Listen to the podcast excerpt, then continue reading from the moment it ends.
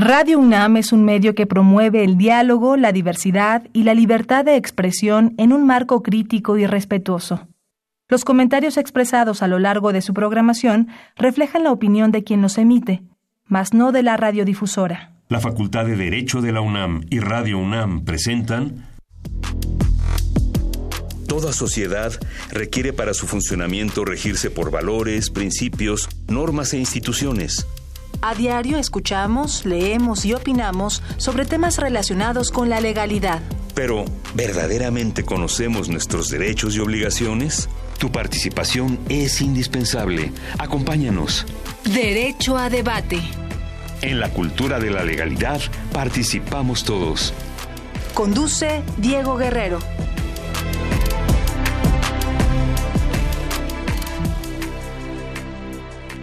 Hola, hola, hola, ¿qué tal? Muy buenas tardes, bienvenidos a Derecho a Debate. Mi nombre es Diego Guerrero y como cada martes les agradecemos que nos sintonicen por el 96.1 FM Radio UNAM. Y bueno, el día de hoy estamos en un lugar maravilloso, estamos transmitiendo desde Universum y tenemos a José Luis Vázquez con nosotros, subdirector de producción de divulgación de las ciencias. José Luis, un placer tenerte el día de hoy. Más bien que nos recibas tú el día de hoy aquí en Derecho a Debate desde Universo. Así es, más bien yo estoy aquí para darles la bienvenida y agradecerles, agradecerles a ustedes, a Radio UNAM, la posibilidad de que estén en este, en este espacio. ¿no? Es un placer. Y platícanos, José Luis, ahora estamos ahí, nos, nos hace esta invitación para este universo, pero ¿qué va a pasar aquí?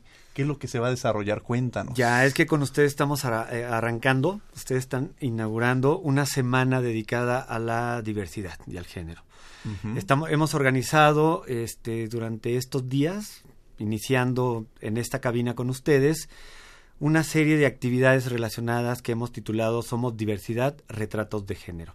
Queremos verbalizar en torno a este tema, queremos que expertos en el tema lo, lo hablen, pero sobre todo para el público radio escucha, en este caso, yo te digo por qué para el público radio escucha, pero en el Museo Universum y en el Museo de la Luz vamos a, a tener alrededor de 40 actividades. Wow. Todas son gratuitas.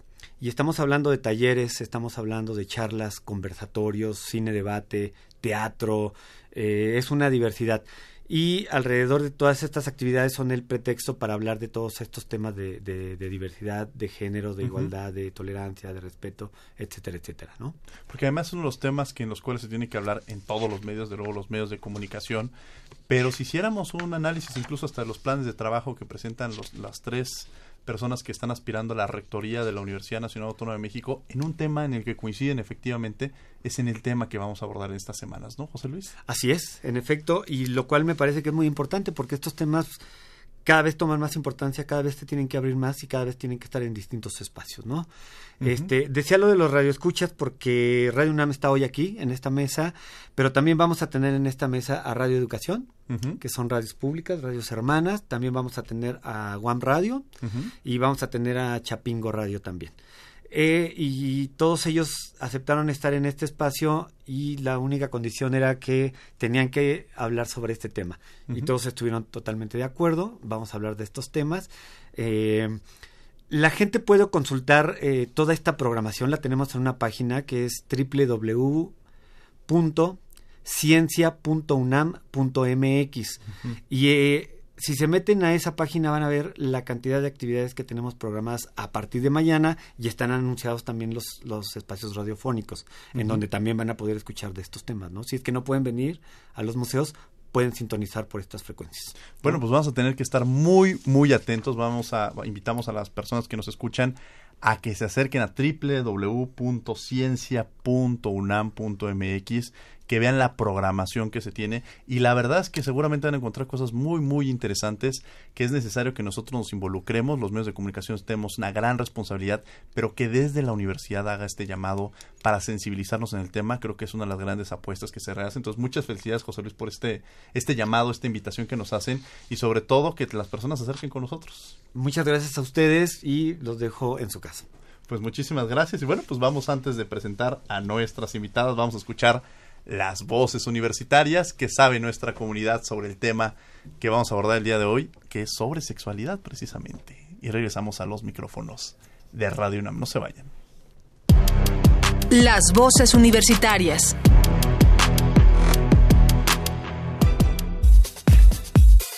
¿Crees que en México recibimos una educación sexual adecuada? Sí, porque, bueno, en mi caso empieza desde la familia, porque nuestros padres nos incultan, nos dicen que nos debemos cuidar, todo lo que nos puede ocasionar si no tenemos una buena este, información de la sexualidad. Y aparte en la escuela este, nos enseñan todos los métodos, todos los este, consecuencias que puede provocar al no estar muy bien informado sobre el tema.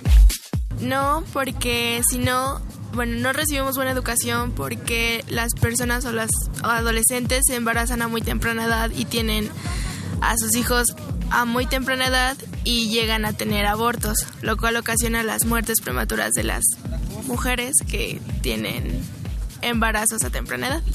Eh, yo creo que no, porque empezamos desde la casa y los papás a veces no platican de eso con los hijos y pues como no saben sobre ese tema o se los dan en la escuela pero no como deben de ser, mm, experimentan y no saben realmente las consecuencias que tienen y llegan a tener embarazos o, o relaciones a muy temprana edad cuando todavía no se debe. Yo digo que no, porque hasta que no, hasta que los adolescentes no dejen de embarazarse a temprana edad, yo pienso que no, porque si no, no, es, no se, bueno, yo al menos pienso que no se considera que ese problema se está acabando. Síguenos en Instagram, Facebook y Twitter como Derecho a Debate.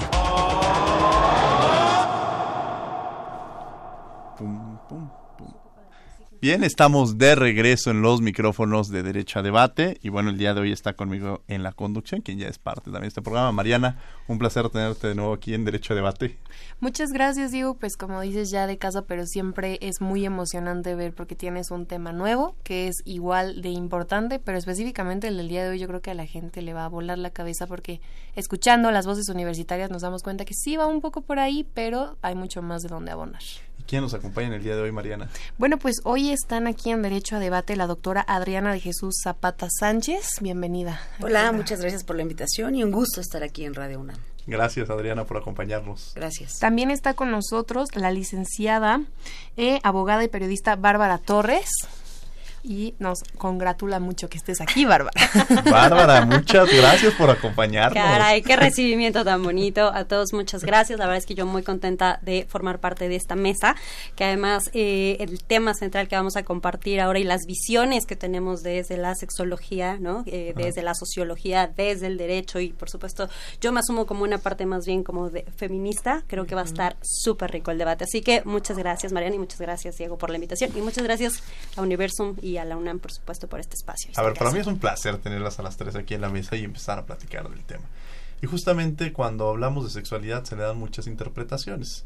Pero empezaría justamente con eso. ¿Qué entendemos por sexualidad? ¿Cómo podemos interpretar la sexualidad, este, Adriana? Mira, Diego, la sexualidad es eh, una disciplina que va a abarcar cultura, derecho, salud, educación, eh, política. Es eh, la sexualidad es toda la forma en que la, los individuos, las sociedades viven y desarrollan, como lo bien lo dice la palabra, la sexualidad. A diferencia del sexo, que solamente se ha encasillado desde esta forma entre el ser hombre y ser mujer, pero hoy en día, como las voces universitarias lo podrían decir, es la interacción entre personas, el coito y la sexualidad de toda, toda esta rama, toda eh, esta forma ecléctica de visualizar el placer de cómo vivimos los seres humanos. O sea, el sexo solamente lo limitaríamos precisamente al, coito y la sexualidad es, un concepto mucho más amplio. Exactamente. ¿No? O sea, el sexo es un acto. El sexo como tal es el coito, pero si hablamos de sexo es hembra y macho. La diferenciación biológica entre los hombres, entre los hombres y las mujeres. Hombre pene, vagina y vulva mujer. Eso es el sexo. Uf, y entonces el tema de sexualidad es mucho más amplio, que eso ¿Y cuántas veces, Mariana, llegamos a hablar sobre el tema de sexualidad? O sea, a veces se vuelve hasta un tema de tabú que muchas veces no tocamos en la mesa, no se debe hablar de esto, o, o, específicamente hasta en las escuelas solamente se nos habla justamente del sexo. Y justo me llama la atención que en un programa de derecho quisieran hablar justo también de sexualidad. Y yo creo que, pues por lo que podíamos escuchar de los jóvenes, viene muchísimo en este momento, aparte de la invitación que nos hacen, que la universidad eh, quiera pues bueno, ya tiene programas sobre diversidad sexual, ya tiene programas de género, ya tiene programas para prevenir el acoso sexual, ya tiene muchos temas, pero no ha tenido como tal eh, ni una carrera, eh, ni a lo mejor un poco más eh, profesionalizada yo creo que esta carrera y generar más profesionales en cuanto a esto, ¿eh? O sea, falta mucho porque sí es bien necesario. Interesante. Oye, Bárbara, y cuando hablamos ya del derecho a la sexualidad, ya poniéndole la parte del derecho, ¿cómo lo podríamos entender o cómo lo podríamos platicar? Creo que esto, esto que eh, plantas es interesantísimo porque la sexualidad que, digamos, forma parte de una vida esencial y que acompaña al ser humano durante toda su vida, ¿no? Incluso me parece que la postura, ya nos, nos contará un poco más Adrián adelante, pero para mí la postura de ser un ser asexual forma parte también de una postura que te acompaña durante ¿Qué sería ser un ser asexual? Y que eh, desde mi punto de vista son quienes se asumen como personas que no eh, y llevan a cabo la sexualidad como parte de su vida. O sea, no tienen ese interés, no viven, eh, digamos, su vida en función de, de esa burbuja que, en la que, digamos, todos estamos involucrados. Pero cuando tú lo cruzas, digamos, la sexualidad con el derecho, a mí me parece que surge una pregunta fundamental que es, ¿por qué al derecho le interesaría, ¿no? Claro. regular la sexualidad?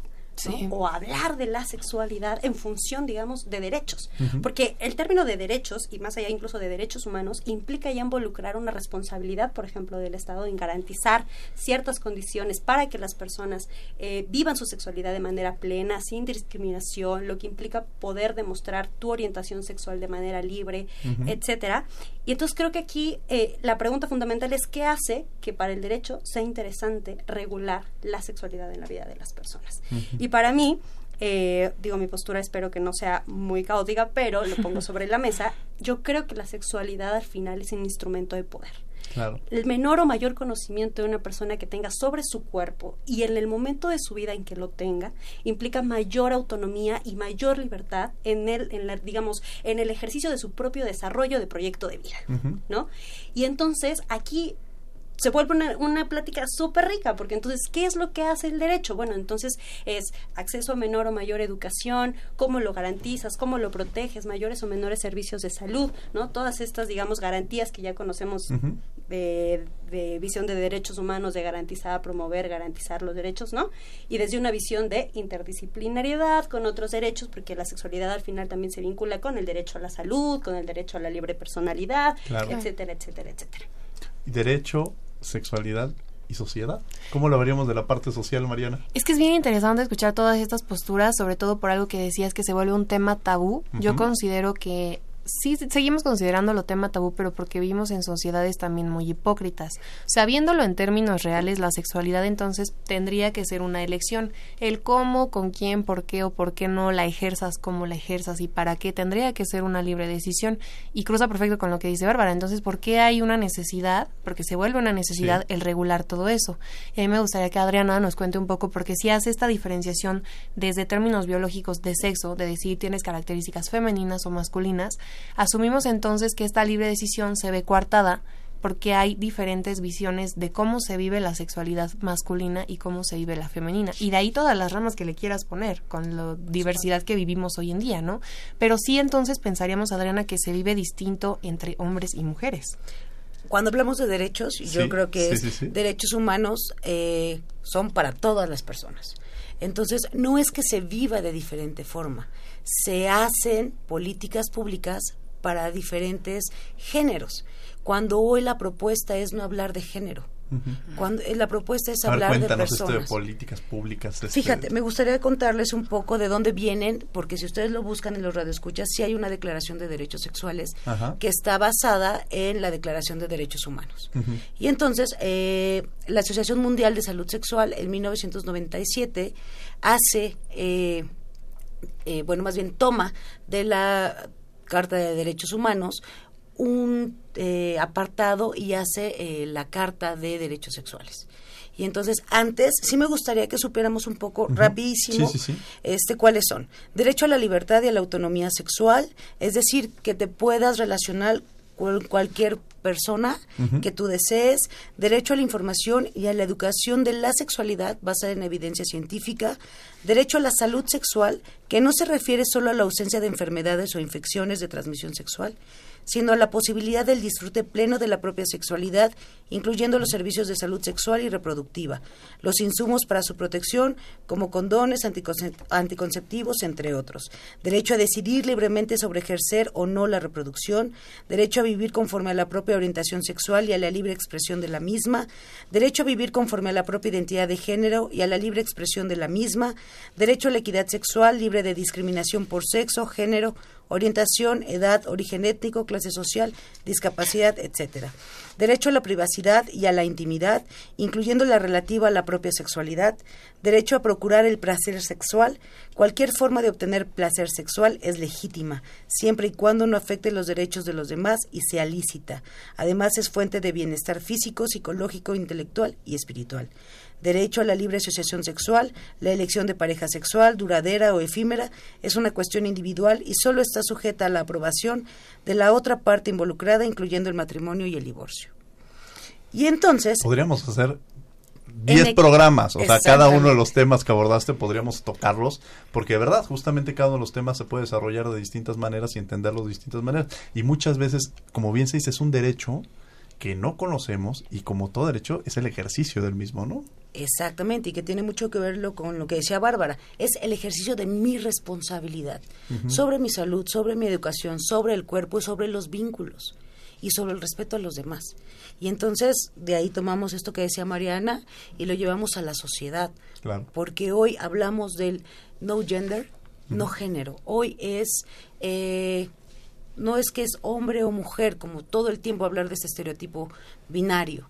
Entonces ya es cada quien puede vivir en cualquier forma y asociarse con quien esta persona lo Que además es muy interesante y qué bueno tener aquí porque la sexualidad es vista de distinta, o sea, tenemos que romper con este molde de hablarlo de género, pero la sexualidad es vista de distinta manera de acuerdo a los géneros y se enseña de distinta manera. Claro. O sea, hay un poco estos estereotipos. Yo a veces lo contaba, pero cuando estaba, cuento mucho esta anécdota que yo la contaba aquí en radio, por alguna ocasión, una amiga mía que estaba en, en Europa, este, pues llegaba a su novio después de seis meses, entonces compró una serie de, pues, de O sea, me dijo, oye, vamos a una, una sex shop. El reencuentro. Vamos, reencuentro, vamos a una sex shop. Yo la acompañé, pues dice, a ver, va, pues, ahí voy yo muy contento, la voy. Entonces me acuerdo que decía que no tenía dinero. Bueno, yo no sé dónde esa cartera explotó, ¿no? Pues, se venía el novio después de seis meses. Claro, la primera pregunta, curioso el amigo, le pregunta, oye, ¿cómo te fue ayer, no? Y se espantó. ¿Cómo que se espantó? Sí, claro. O sea, y entonces lo ves como una parte no solamente de México, este tema machista, entonces el hombre es el que decide, el hombre es, o sea, la sex shop incluso en México la encuentras escondida en el lugar más este nadie casi casi voltean para que nadie los vea entrar. Cuando hablas de eso es un derecho al placer. Y el placer encontrarlo y en esta parte de romper este molde, si no vamos a descubrirnos, vamos a encontrar primero por nosotros mismos. Claro porque no es el tema solamente o nosotras mismas, ¿no? En, ese, en esa parte, sino no es solamente que, que nos, o sea, que sepa cómo me va a generar placer, sino cómo me genero yo el placer. Y ese sería también el derecho al placer, ¿no?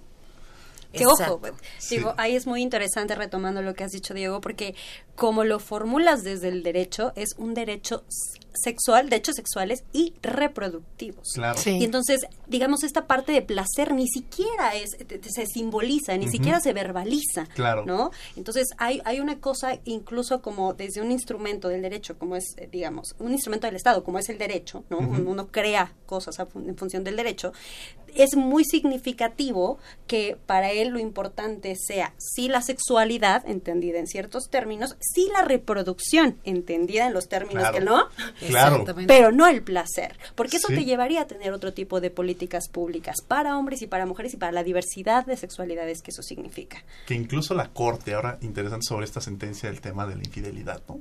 O sea, ¿cuál es la ¿cómo lo resuelve la Corte? Se me hace muy interesante porque al final es, no, la moralidad del matrimonio, a ver, el libre desarrollo de la personalidad cada uno decide cómo, de, o sea, ella tomó la decisión, el matrimonio no me no es no lleva el hecho en que entonces tienes que ser fiel, no, es el libre desarrollo de la personalidad. Claro. Entonces, al final la resolución de la corte se va sobre eso, cada quien ejerce su sexualidad como mejor le convenga, como mejor lo quiera hacer Así de sencillo. Y creo que eso entonces empieza a abrir un poco el panorama, Mariana, ¿no? Sobre el tema. Y es que además aquí se trata, es muy interesante ver que sí, apunta, apunta como decía Bárbara, justo a salud reproductiva. Siempre cuando se habla de sexualidad se asocia ese ahí. Y que también ya al elevar un poquito la discusión también se hable de solamente en cuestiones de género o de diversidad, etcétera. Cuando también es un tema en el que podríamos cruzar más allá e incluso hacer diferenciaciones entre grupos de edad.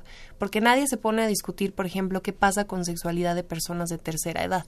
Mm. ¿Qué pasa con sexualidad, por ejemplo, de grupos que han sido señalados como personas con discapacidad? Claro. Porque tú no te cuestionas ahí, porque pasa a similar a lo que, le decía, a lo que decías de la sex shop. Está escondido, claro, porque pues, si lo van a entrar a decir, mira, es un pervertido. Y entonces vienen un montón Generamos de estereotipos. estigmas, ¿no? Exacto. Claro. Vienen sobre la persona. Entonces nadie se pondría a cuestionar, hablando de derecho, porque es un programa de derecho a debate, sí, sí. precisamente qué pasaría con una persona, por ejemplo, que hay casos, síndrome de Down, que llega a un punto en que, pues, eh, apelando a esto que mencionaba Adriana y esta lista que enuncias, ¿qué pasa si tiene entonces inquietud de descubrir su deseo sexual o expresarlo? Siempre y cuando no afecte a otro, pero ¿qué ocurre ahí? ¿Quién tomaría la decisión?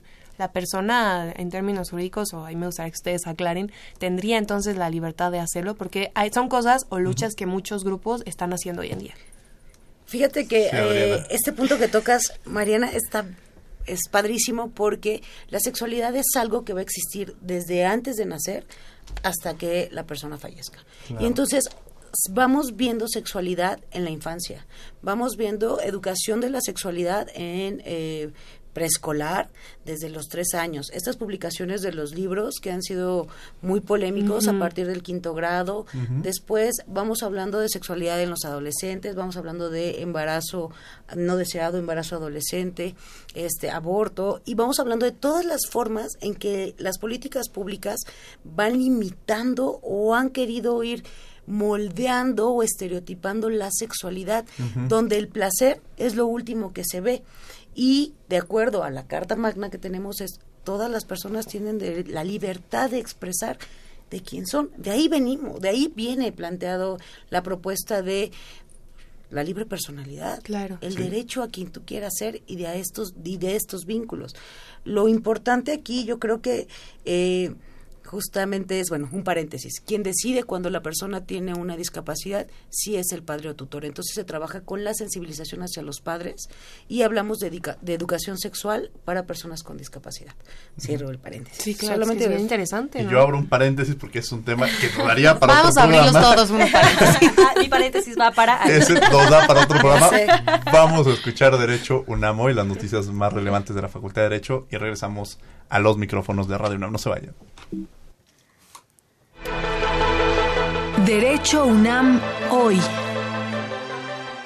De arriba.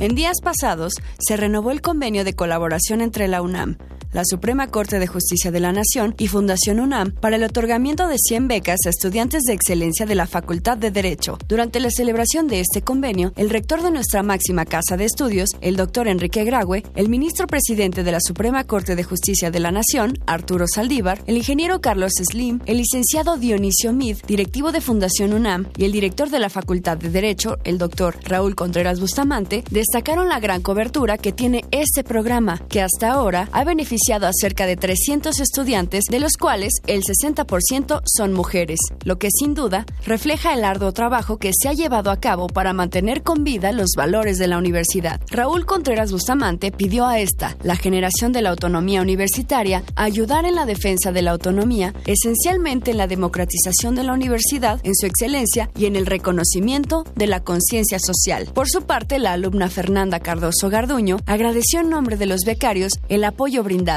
e hizo un llamado a sus compañeros a tomar conciencia y redoblar esfuerzos para solucionar los graves problemas que enfrenta la sociedad mexicana.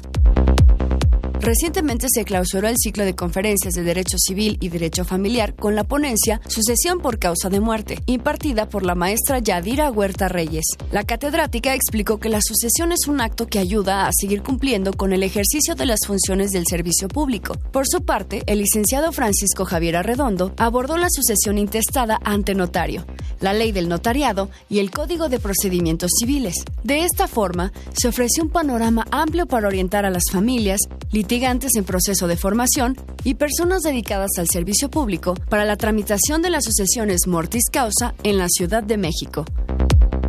Mañana es el último día del cuarto Congreso Internacional de Derecho sobre Derecho y Cultura, una colaboración entre las Facultades de Derecho de la UNAM y de la Universidad de Buenos Aires. Revisa el programa de actividades en www.derecho.unam.mx.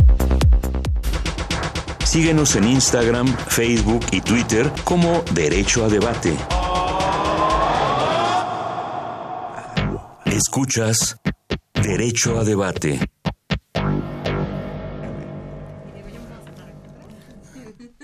Estamos de regreso en los micrófonos de Derecho a Debate y bueno, estamos hablando sobre derecho a la sexualidad.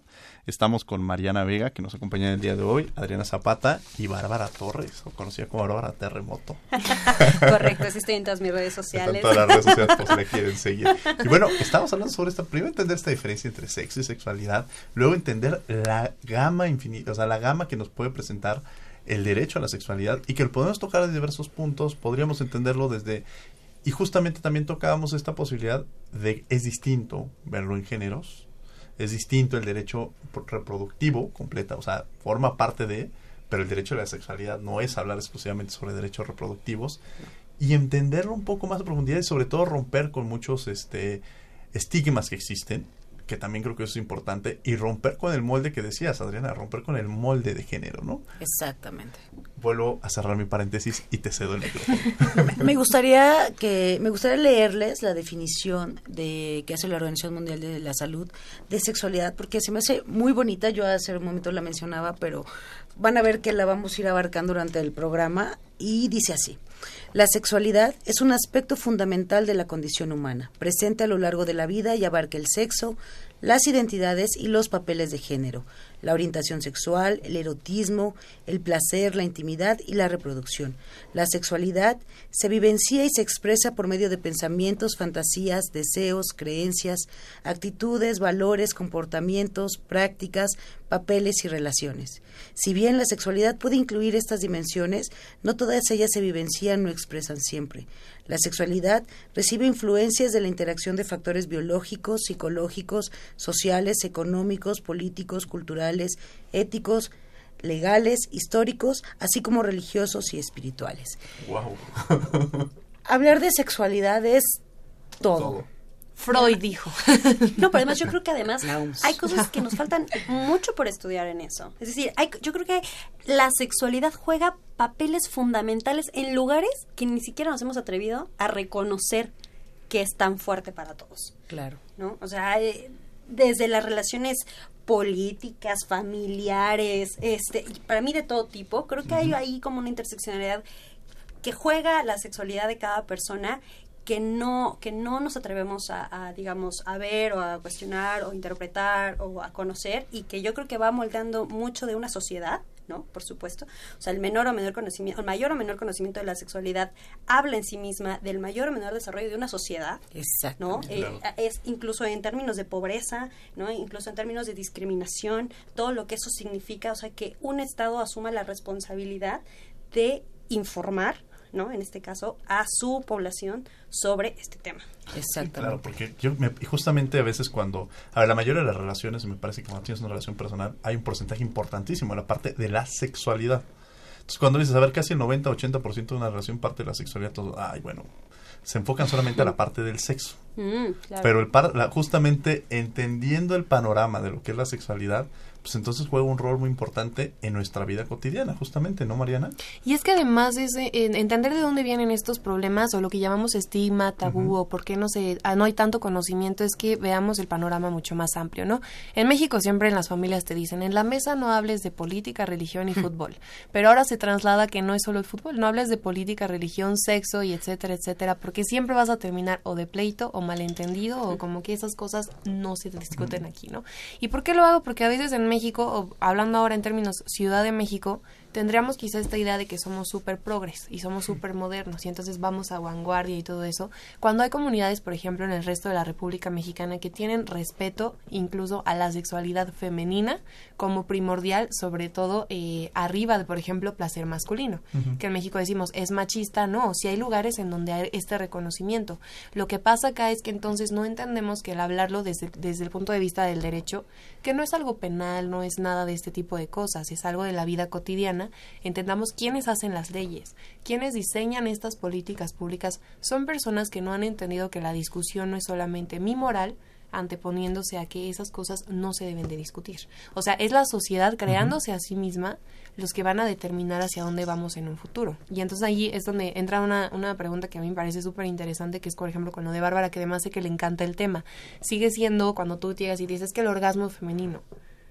Y eso yo sé que no, y no es simplemente por sacarlo de contexto, sino porque obviamente tiene que ver, si ya superamos de primera instancia que sexualidad no es solamente, pues claro, tener relaciones para después procrear un hijo y tener una familia feliz, sino que la sexualidad incluso no es el acto de penetración, son muchas cosas más que derivan en placer y que hoy en día no conocemos. Y este tema es bien interesante porque creo que ahora una de las buenas noticias que hay, eh, que hay que decir en términos incluso de derecho es la reciente reforma del artículo 3 constitucional en donde se está, digamos, reconociendo por primera vez la importancia de dar una educación sexual integral eh, para niñas, niños y adolescentes.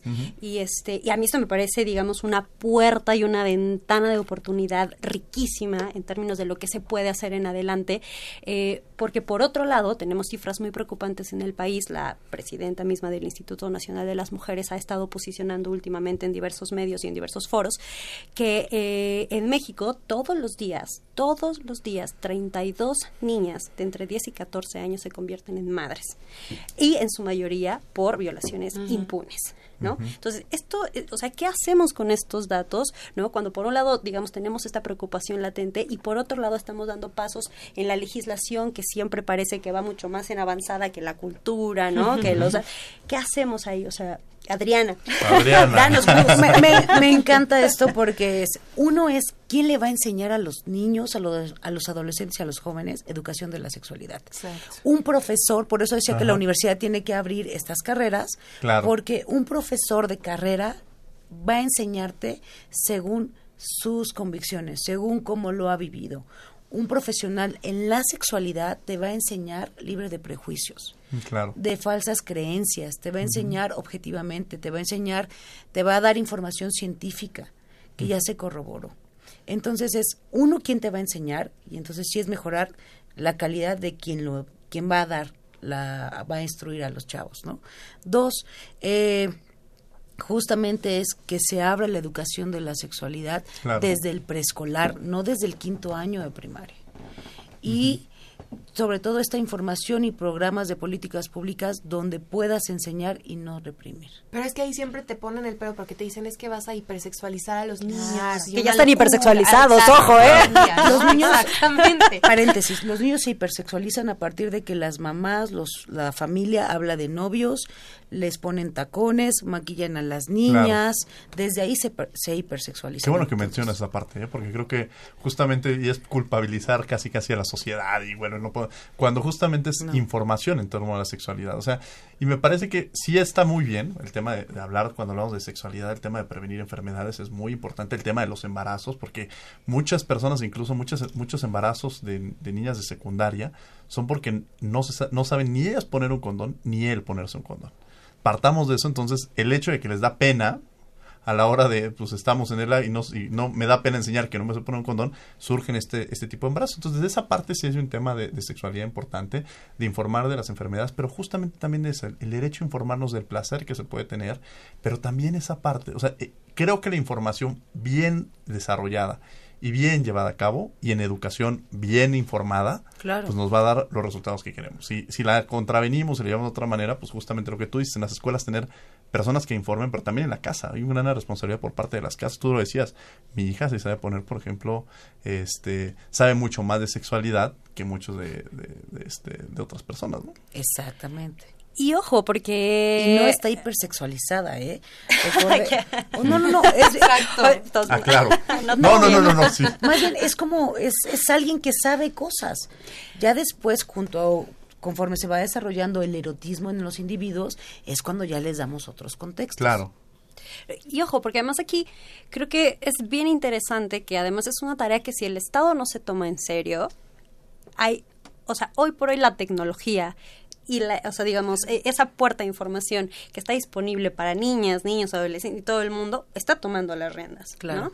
O sea, es hoy es muy fácil acceder a, contenidos de dudosa calidad, incluso hay que decirlo, ¿no? O sea, eh, y, no solo eso, incluso puede ser desde términos religiosos, mucho más morales, que van coartando, digamos, otro tipo de sexualidades libres y plenas, sin decir por esto que, mm, por supuesto, ¿no? Que la religión no tenga que ser también una parte de un ser humano que es muy válida y desde, desde la cual también puede tener una lectura de su sexualidad muy válida, pero eh, a mí me parece muy importante poner sobre la discusión que es una tarea que al Estado le corresponde y que si no la hace, hay quien sí la está haciendo. ¿no? al final, el resultado justamente se ve en otros en otros escenarios. El, el, tema de violencia de género claro. está totalmente involucrado a la falta de una información y ahí sí es una responsabilidad por parte del Estado. O sea, en la medida en la que no tengas una sociedad informada, educada sobre estos temas, pues entonces, a ver, ¿por qué se genera mucha de esa violencia de género? Porque entonces ven a la mujer como un objeto.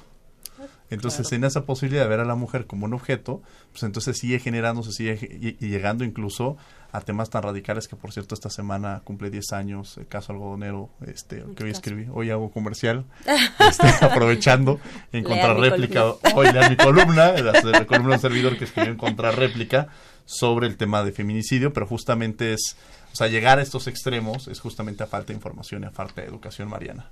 Y es que además hay que entender que, por ejemplo, hoy día hay un gran sector poblacional que sigue pensando que, que se abran ese tipo de espacios, por ejemplo, para discutir estos temas o que se trate de difundir en medios, porque el gobierno sí lo ha hecho, sobre todo sector salud sí ha intentado poner esos temas en el conocimiento de la población, pero hay varios sectores que siguen apuntando a que es pura ideología y que lo juntan, por ejemplo, a esto que hablan de desconocemos, más que conocemos, desconocemos, que señalan como ideología de género. Y mm. vienen esto de hipersexualizar a nuestros niños, casi casi con su rayo hipersexualizador, y que pues esas cosas no existen, ¿no? Pero a las personas que sigan pensando eso, por ejemplo, yo apuntaría a que se pongan a leer un poco más, porque ¿qué ocurre? Sector salud, por supuesto, que tiene estadísticas y tienen muchísimos censos y tienen números de, de cuántas personas, eh, de cuántas mujeres, perdón, salen embarazadas, incluso por grupos de edad, por regiones, etcétera. También hay muchos datos duros de cuántos tienen enfermedades de transmisión sexual tratadas, no tratadas, que se pudieron eh, atender a tiempo o no. O sea, esos datos sí están. Pero es que hablar de sexualidad en esos términos, por supuesto que lo puedes contabilizar y hacer un montón de cosas. Pero hablar de prácticas sexuales, que es aquí donde sí cambia la terminología, no vas a poder contabilizarlo porque cada práctica de cada persona es diferente. Empezando por algo tan simple. O sea, tú, Bárbara, Adriana y yo no nos lavamos los dientes de la misma manera, ¿no? O sea, en algo tan sencillo. Obviamente no tienes mismas prácticas sexuales porque como bien apuntabas hace un momento. Me quedé pensando en eso. Como me lavo los dientes igual, ¿no? No, pero, o sea, hablar de tus prácticas cotidianas, incluso cómo agarras, o sea, a lo que voy es cada acto que tú tienes es distinto y es lo que sí apunta que cada persona es única y diferente, supuestamente. Entonces, imagínate que sale sector salud a decirte, ok, vamos a tener una buena pública, necesitamos datos. ¿Cuántas personas se van a escribir? Es que yo hago estas cosas de cierta manera y yo mi práctica sexual es distinta. O sea, eso es imposible. Entonces, si siguen pensando que esto es pura ideología, pues ahora sí que lo siento, pero sí hay cosas que lo respaldan. Claro que sí. De hecho, la sexualidad es subjetiva. O sea, cada quien la va a vivir de pues ahora sí que como le va en la feria, como lo ha disfrutado. Y yo creo que si, eh, hablando de derecho al placer, eh, si yo creo que los gobiernos supieran que la sexualidad es una fuente de placer y de bienestar personal y que también contribuye a la, a la realización del individuo, trabajarían muchísimo más en ella. De verdad, poblaciones, si hay estudios donde poblaciones que viven muchísimo mejor la sexualidad y son educadas en sexualidad desde eh, temprana edad, son sociedades más felices y con menos eh, problemas eh, sociales como lo es el embarazo adolescente, los feminicidios, la violación, la homofobia, la transfobia y todo esto que estamos viendo hoy en día. Felices y vivir sin culpas, ¿no? Exactamente. Porque hay una parte de la culpabilidad que de pronto se va generando en esa y, quizás es un cambio cultural, un cambio generacional que tenemos que empezar a, hacer una reeducación. Que no sea moralista. Que no sea moralista. O sea, yo les decía ahorita, pero mi, mi, abuela siempre decía, las generaciones ya son tan modernas que lo hacen con la luz prendida. Claro. Claro, o sea, antes era en, en lo oscuro, donde no se vea nada, y muchas veces ni siquiera, y ahí sí lo pongo con ustedes, con las mujeres, o sea, el placer lo recibe el hombre. Claro, antes estaba puesto en él. o sea, era esa parte, pues es que, o pues es que es hombre, o sea, los hombres así son. Sí, es que ellos sí piensan todo el tiempo, ¿no? No, o que les gana, ¿no? Ah, o sea, como esta cosa de que el hombre cuando le llega el deseo no puede controlarse. Ojo, ojo, ojo, ¿de qué estamos hablando? Porque ahí justo estamos llevando incluso a términos que después pueden convertirse en violencia. Y a mí ahí lo que, por ejemplo, apuntó Mariana me parece sumamente relevante porque estamos viviendo eh, tiempos en donde están regresando ciertos discursos, eh, digamos, hay quien los cataliza como, y no me encanta la palabra, pero digamos, no, no lo voy a poner mejor en esos términos porque es hablar eh, de odio y no es lo que quiero poner en este programa, pero por decirlo menos como conservadores y que traen, digamos, unas eh, posiciones que lo que pretenden al final es echar para atrás derechos que se han reconocido, ¿no? Como es el tema incluso de la propia expresión de, de, tu identidad sexual, claro. ¿no? Y, y de ahí vámonos para adelante, lo que tiene que ver con el tema de eh, la posible acceso a la interrupción legal de un embarazo o no para ciertas condiciones. Y entonces hay que tener, yo creo que muy muy muy atenta eh, la mirada y los y los oídos también muy finos en identificar cuando estos eh, ideologías o también cuando no porque ahora lo que se ha constituido como una amenaza no la posible ideología de género que se habla que quiere destruir a la familia y no sé qué.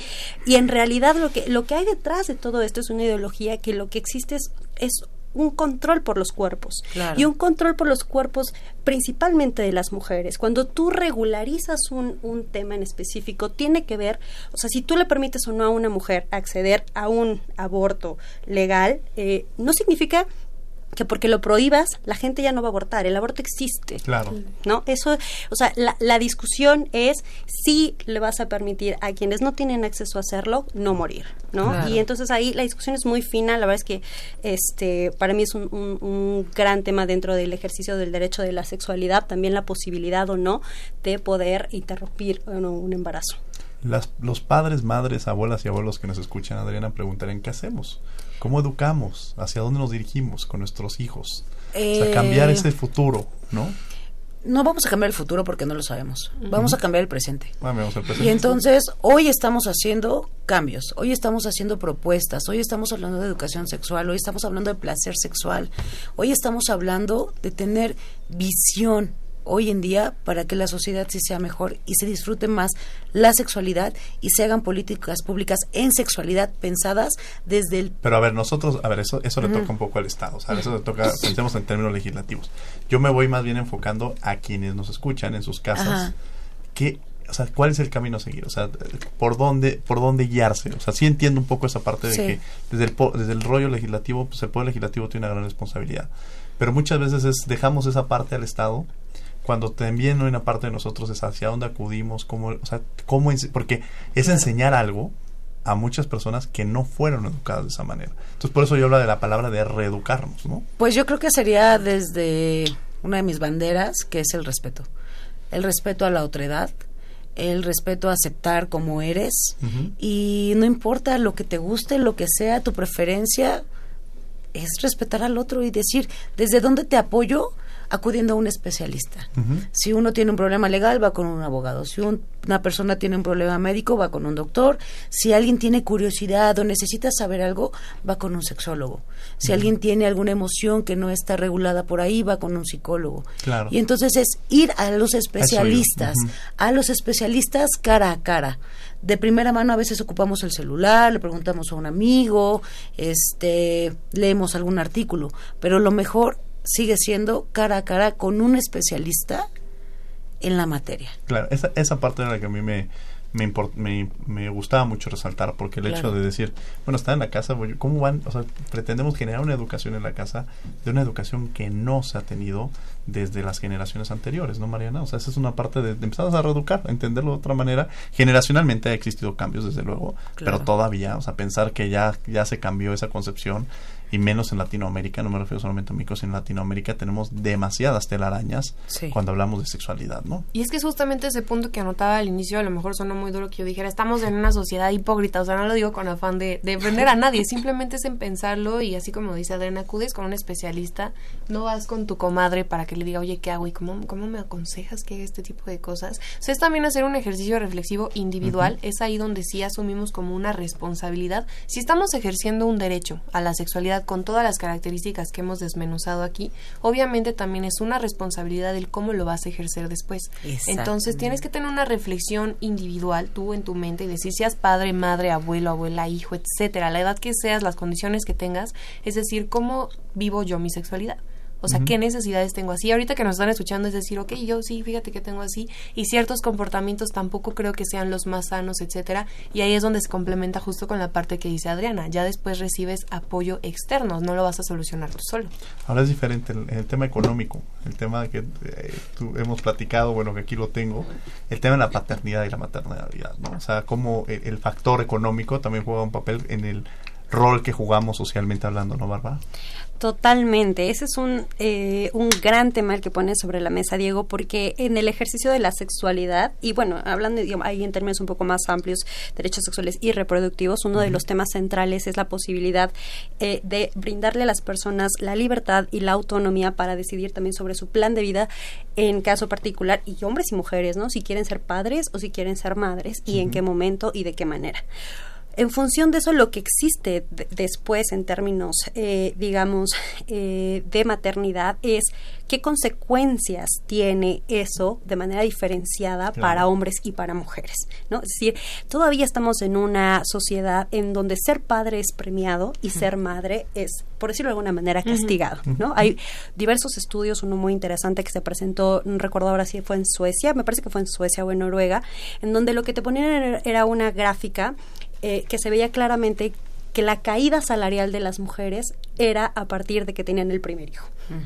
Ese, a partir de ahí se abrió una brecha salarial importantísima que, que, que creo que el tema y la discusión para dar estatalmente es que la idea de tener una familia tenga que tener una corresponsabilidad para hombres y para las mujeres. Y que no solamente digamos el cargo que existe después en la crianza y, todo lo que viene lo, digamos lo que conlleva ser madre sea solamente cargo de las mujeres no o sea el tiempo el uso del tiempo no lo que las mujeres destinan a la crianza y que al final es un asunto político también ¿no? Totalmente. Pues bueno, vamos a descubriendo tus derechos y regresamos a los micrófonos de Radio UNAM. No se vayan.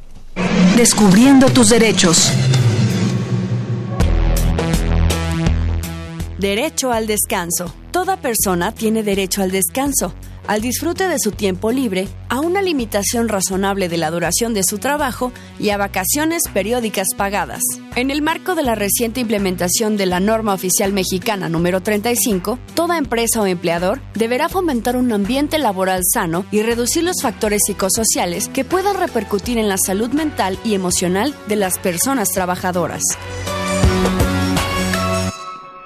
Escuchas Derecho a Debate. Última y nos vamos. Estamos de regreso en los micrófonos de Radio Nome. Estos fueron Descubriendo tus Derechos. Y bueno, ya estamos en la última y nos vamos. Nos quedan un par de minutos.